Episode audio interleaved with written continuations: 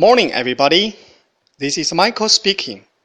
Welcome to Human spokenness Online. 各位早安，我是 Michael 老师，欢迎来到乐成红线上口语团 A 组。Day forty-seven. Here we go.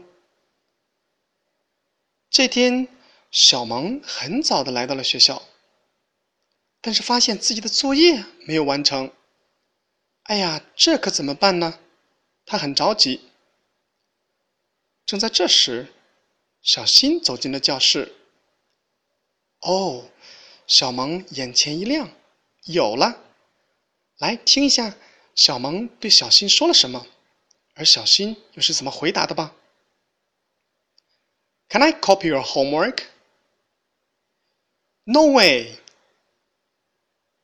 OK，小萌问的是：Can I copy your homework?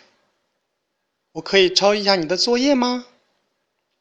OK，homework，作业，homework，copy，抄袭，啊，就是我们平时说的拷贝，copy，copy。OK，can I，can I 这两个词呢要连读，连读成 can I，can I。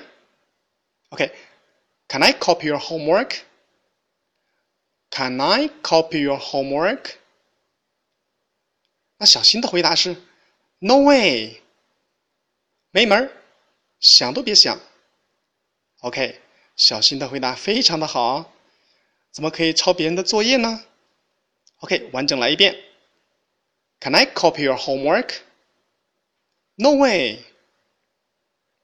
That's all for today. See you next time.